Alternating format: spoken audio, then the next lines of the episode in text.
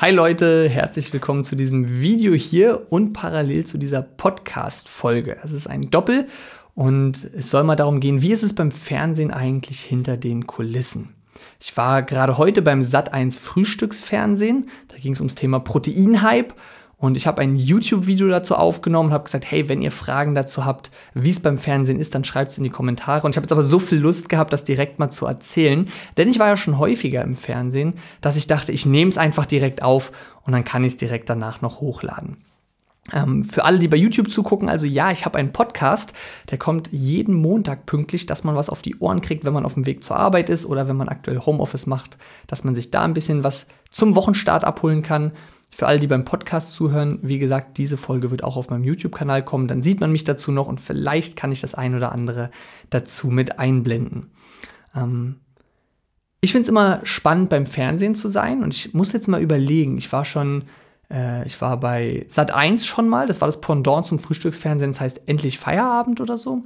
Ich war aber auch schon bei NTV, da haben wir eine Doku gedreht. Ich war bei Spiegel TV Wissen, da haben wir auch eine Doku gedreht. Ich habe auch mal bei einer Pilotfolge fürs Fernsehen mitgemacht. Ich weiß gar nicht, ob die jemals ausgestrahlt wurde. Also äh, ich war schon eine Handvoll Mal äh, im TV und das war jetzt aber nochmal eine neue Erfahrung, denn Sat1 Frühstücksfernsehen ist natürlich auf der einen Seite sehr groß. Äh, auf der anderen Seite war das auch noch live. Ja, sonst waren es immer Aufzeichnungen. Also sehr oft läuft es auch so, dass äh, eigenständige, unabhängige Produktionsfirmen ähm, quasi im Auftrag eines Senders produzieren. Ein Sender sagt zum Beispiel, ich möchte was zum Ernährungsthema machen und dann sind da ähm, Produktionsfirmen, die sagen, hey, wir schnappen uns die Leute, wir drehen dann eine Doku und verkaufen quasi diese Doku an den Sender. Bei sowas habe ich schon häufiger mitgemacht. Ähm, da haben wir einmal eine Doku gedreht über ein Fitnessstudio, in dem ich war. Ähm, ich habe dort gezeigt, ähm, ja, was es gibt, was es kostet, was das Fitnessstudio besonders macht. Es ähm, war ein kleines eigenständiges Fitnessstudio, das Berlin Strengths, was halt nicht so eine Kette war. Ähm, wir haben dort auch mal eine Doku gedreht über einen äh, Wettkampf, über einen Sportwettkampf, den ich begleitet habe, wo ich gezeigt habe, hey, wie ernähre ich mich eigentlich als Ernährungsberater? Was kann ich so empfehlen und ähm, ja, wie begleitet man quasi jemanden, der bei einem Wettkampf dabei ist? Das war auch sehr, sehr spannend. Und ich glaube, ganz viele haben heutzutage so ein bisschen Angst vor den klassischen Medien, weil man, ich glaube, in meiner Generation heute sehr äh, Social Media gewohnt ist. Und auf YouTube, bei Instagram, Facebook und Co. ist man sehr, sehr selbstbestimmt. Das heißt, ich entscheide, was ich poste, wann ich es poste, wie ich es schneide. Ich entscheide, was nach draußen geht. Und bei anderen Medien entscheidet immer jemand anderes, was nach draußen geht. Und oft ist es vorher nicht so ganz transparent. Ich muss aber tatsächlich sagen, ich höre natürlich auch sehr auf mein Bauchgefühl. Ich kriege sehr viele Anfragen und lehne auch viele ab. Aber die, die ich annehme, habe ich eigentlich immer ein gutes Bauchgefühl. Und ich glaube, ich habe bis jetzt nur einmal eine Situation gehabt, mit der ich nicht zufrieden war. Also ich mache ja auch sehr oft was für Zeitungen. Ich war bei Bluin, ich war schon in der Bild-Zeitung, äh, ich war äh, in allen möglichen Zeitungen. Ich war bei McFit viel im Lux-Magazin, ich war bei Das Ding Radio, äh, Breaking Berlin Radio. Also ich war in, in sehr vielen Medien schon. Jetzt denkt man wahrscheinlich irgendwie, ja, wahrscheinlich war es die Bild-Zeitung oder so. Bin jetzt persönlich nicht der Riesenfan der Zeitung, ähm, aber wenn ich irgendwas Gutes zur Ernährung erzählen kann, dann bringe ich gern gute Infos.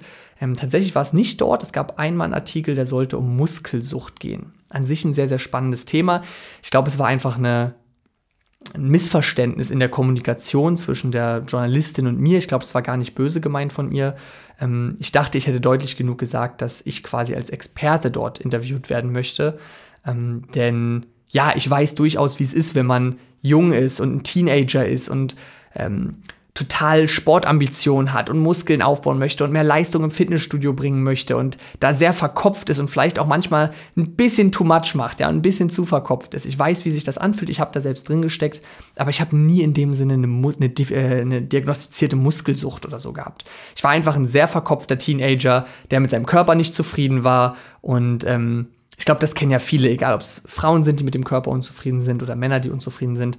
Ähm, ist eine Phase, die ich ja zum Glück hinter mir gelassen habe, habe ich auch schon öfter darüber geredet, dass ich mittlerweile immer noch viel trainiere, aber einfach gemerkt habe, immer mehr Leistung, immer mehr Muskeln macht mich nicht glücklicher und ich brauche es einfach als Ausgleich. Ich mag den Sport, es tut mir gut, es ist gesundheitlich gut und so weiter. Aber ähm, ich viel mehr Selbstliebe habe, seit ich nicht mehr so meinen mein Selbstwert davon abhängig mache, ob ich mehr Leistung schaffe oder mehr Muskeln habe oder so. Auf jeden Fall ähm, habe ich gesagt, hey, ich, ich kenne das, ich weiß, wie es ist, wenn man so ein bisschen verkopft ist da als Teenager, habe aber in dem Sinne nie Muskelsucht gehabt, kann aber natürlich auch aus äh, Ernährungsberater und Personal Trainer sich darüber reden, denn ich habe ja schon sehr, sehr viele Leute betreut, habe sehr viele im Umfeld und kenne viele Leute, die ähm, ähnliche Probleme haben, kann man bestimmt ein spannendes Interview machen. Und sie hat, glaube ich, mehr jemanden gesucht, der quasi das Aushängeschild ist für die Person, die Muskelsucht hat. Das war, jetzt haben wir endlich einen Betroffenen gefunden.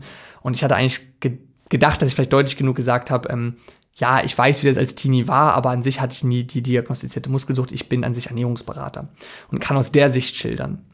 Und wie gesagt, ich glaube, das war ein Missverständnis. Ich glaube, sie hat es nicht böse gemeint. Der Artikel ist dann eben nicht so geworden, wie ich wollte. Der hat sehr so in die Kerbe äh, geschlagen, dass, dass ich der Betroffene bin und dann auch ein bisschen die Worte so benutzt. Ähm, ich, ich kriege die Worte gerade nicht mehr zusammen, schon eine Weile her, aber so sehr starke Worte, so ich war verzweifelt, ich wusste nicht weiter, äh, ich war am Ende, ne, wo ich gesagt habe, okay, das, das, das äh, stellt mich hier gerade in ein Bild dar, was einfach nicht stimmt. Ähm, sie hat sich dann auch sofort entschuldigt, hat gesagt, hey, das wollte sie nicht ähm, mich falsch darstellen und äh, sie nimmt den, also sie veröffentlicht den Artikel dann dementsprechend nicht so, sondern nimmt mich da raus. Ähm, also auch das gar keine so schlimme Erfahrung, ne, sie hat da sofort Verständnis für gehabt. Ähm, das ist aber der einzige Artikel, wo ich mich dran erinnere, ähm, wo am Ende das Ergebnis so war, dass ich gesagt habe, da bin ich nicht mit zufrieden, das entspricht nicht der Wahrheit, das möchte ich nicht veröffentlicht haben. Alle anderen Zeitungsartikel, Radiobeiträge, Fernsehauftritte waren echt so, dass es mega viel Spaß gemacht hat und man überhaupt nicht verzogen dargestellt wurde. Die Produktionsfirmen, die Produktionsleute hat immer super viel Spaß gemacht. Ja, Sascha Dünnebacker an der äh, Stelle, falls du zufällig zuguckst, ganz liebe Grüße auch an dich, an die Drehs erinnere ich mich auch gern noch zurück. Ähm, super nette Leute, hat immer Spaß gemacht und war sehr ehrlich immer. Man hat am Anfang abgeklärt, ähm, was man machen kann, was man nicht machen kann, wie das die Gesamtdoku oder Co. aufgebaut sein soll und genauso wurde es dann auch umgesetzt. Also es war nie so, wie man manchmal denkt, ach, das wird dann ganz komisch zusammengeschnitten und am Ende sagt man so abgehackte Sätze, die man gar nicht sagen wollte oder so. Und ähm, jetzt war ich aber im Sat 1 Frühstücksfernsehen, wie gesagt, ich fand das spannend und habe jetzt gar nicht abgewartet, was ihr kommentiert, ob ihr es auch spannend findet. Ich wollte jetzt einfach direkt ein Video machen, weil es noch so frisch ist, bevor äh, die Nächte ins Land gehen und ich mich vielleicht nicht mehr so gut erinnere. Und ich kann nur ein ganz, ganz, ganz großes äh, Kompliment aussprechen. Ja, also die wissen auch nicht, dass ich das Video so mache. Hier ist nichts gesponsert oder co. Ähm, ich finde es einfach selbst spannend und sehr, sehr professionell, aber trotzdem sehr, sehr herzlich.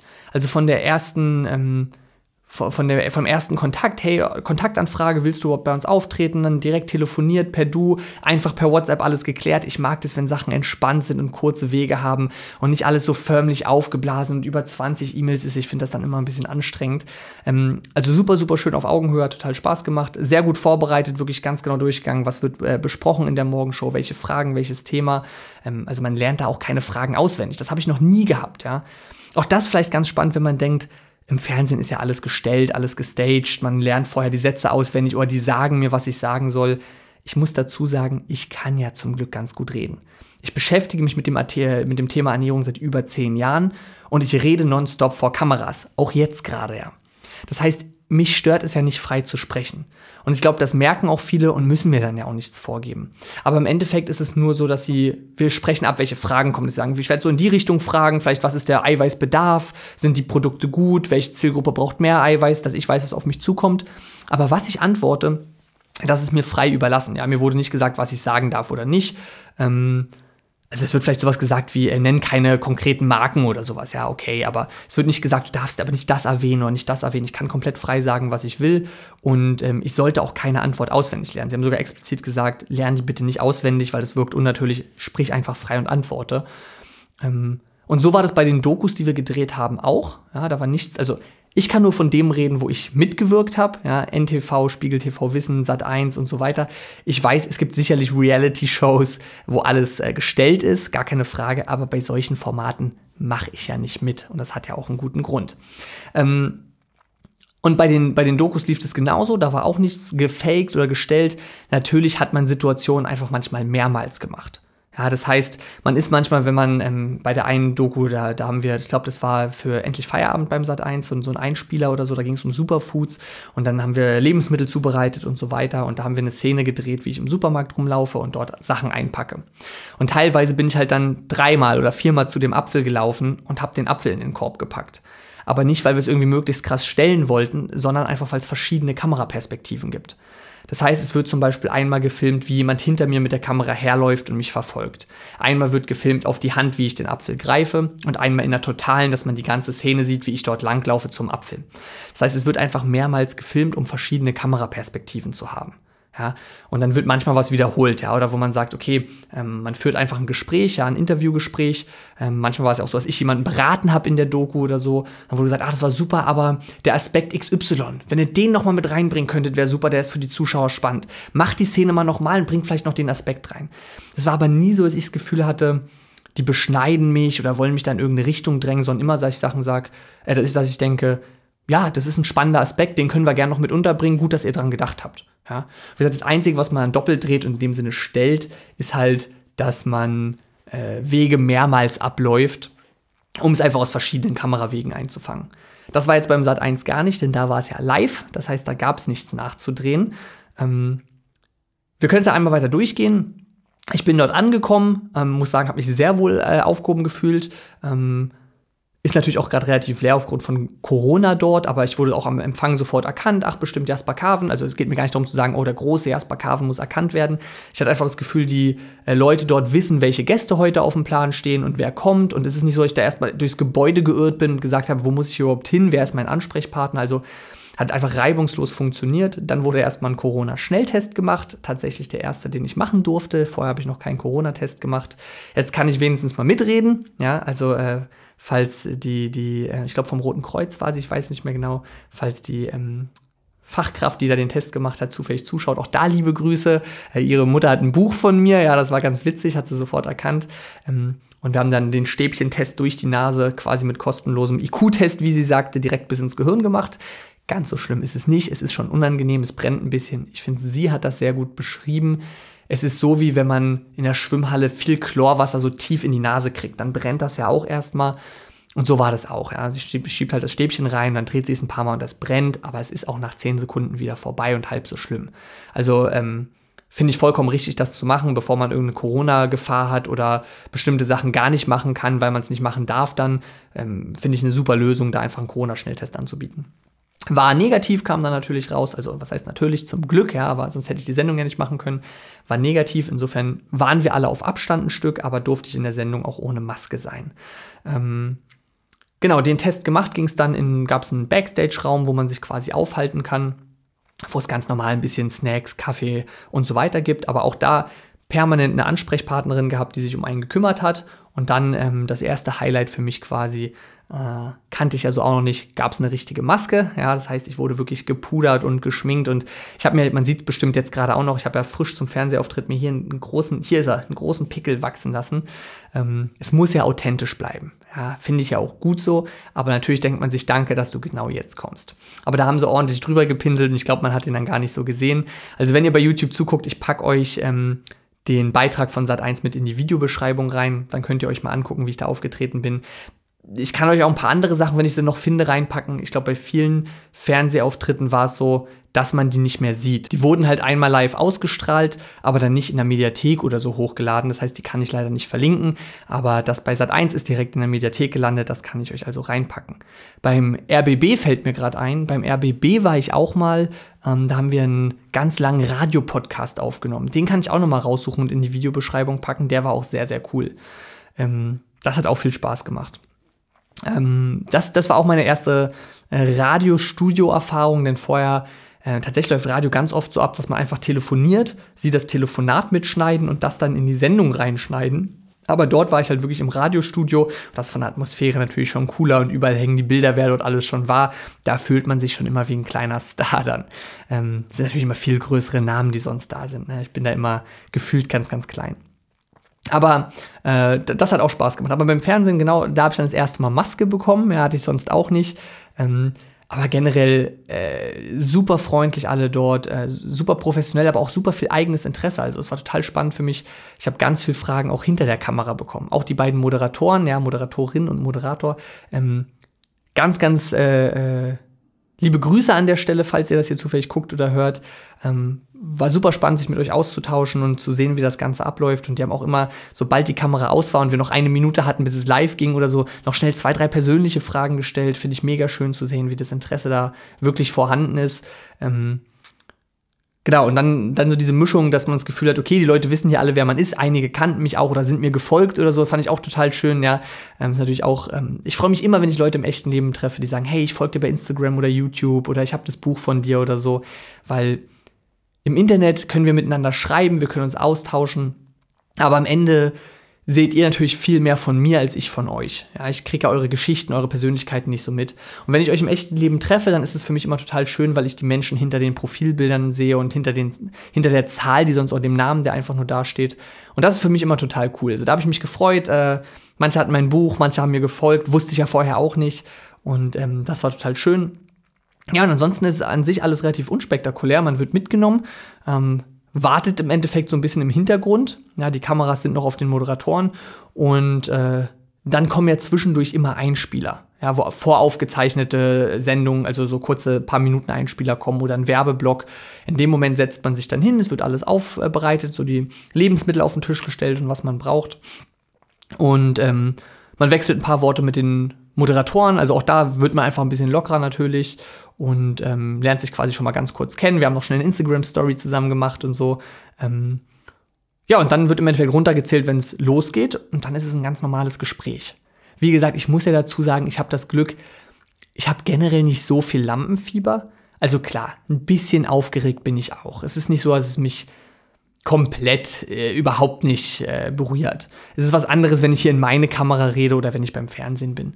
Aber ich habe zum Glück nicht so ein starkes Lampenfieber. Ich kann zum Glück ganz gut reden. Ich weiß, was und welche Fragen auf mich zukommen. Und ich beschäftige mich mit dem Thema seit über zehn Jahren. Ich kenne mich damit zum Glück halt einfach wirklich aus. Ich muss mir da nichts ausdenken. Ich kenne die Antworten einfach. Und die Mischung aus dem, dass da wirklich einfach ehrliches Interesse war, es ein cooles Thema war und auch einfach die Moderatoren, Moderatorinnen super nett waren, ähm, war es einfach wirklich wie ein Gespräch. Das heißt, ich bin mittlerweile ganz gut darin, auch jetzt oder so, die Kameras auszublenden. Und wirklich einfach zu reden, ob das jetzt ein Monolog ist oder dann gerade im Gespräch ist natürlich einfach, weil sie stellt mir ja einfach nur Fragen. Ja, sie, sie macht eine kurze Einleitung und dann sagt sie im Endeffekt, hey, mittlerweile wollen immer mehr Leute Eiweiß essen, wofür brauchen wir denn überhaupt Eiweiß? Und ich beantworte das halt einfach wie gesagt, ich glaube, ich habe ein bisschen das Glück, dass ich nicht so viel Lampenfieber habe, gerne rede und auch, ich weiß es nicht, seit fünf, sechs Jahren in Kameras spreche. Ich mache ja Podcasts, ich mache YouTube, ich bin auf Instagram, ich habe auf Bühnen gesprochen und so weiter. Ich bin es mittlerweile einfach ein bisschen gewohnt, zu reden und in Kameras zu reden. Ja, aber insofern ähm, ein spannender Einblick und ich glaube, so, so ein bisschen die Essenz, die ich mitgeben kann, ist, eigentlich ist es gar nicht so weit weg von dieser Social-Media-Welt es ist halt noch ein Ticken professioneller, wobei auch viele Influencer ja immer professioneller werden, professionelles Equipment haben, sich richtig Mühe geben und da halbe äh, Drehs machen. Aber es ist einfach noch ein bisschen hochwertiger, ein bisschen professioneller. Ähm, aber ansonsten, ist, man schneidet es halt nicht selbst. Man hat das Material nicht selbst in der Hand. Aber es ist eigentlich das, was ich mitmache. Ja? Ich kann immer nur für das sprechen, wo ich bei war. Das war alles authentisch, das war alles sehr freundlich, das hat alles Spaß gemacht. Das war immer eine coole Erfahrung. So. Und wie gesagt, Sachen, die mir von Anfang an dubios vorkommen, wo ich das Gefühl habe, okay, jetzt wollen sie alle, einmal alle Sportler durch den Kakao ziehen oder einmal ähm, irgendwie, ich weiß es nicht, irgendeine bestimmte Ernährungsform schlecht reden, die eigentlich gar nicht schlecht ist oder keine Ahnung was, da würde ich halt von vornherein einfach nicht mitmachen.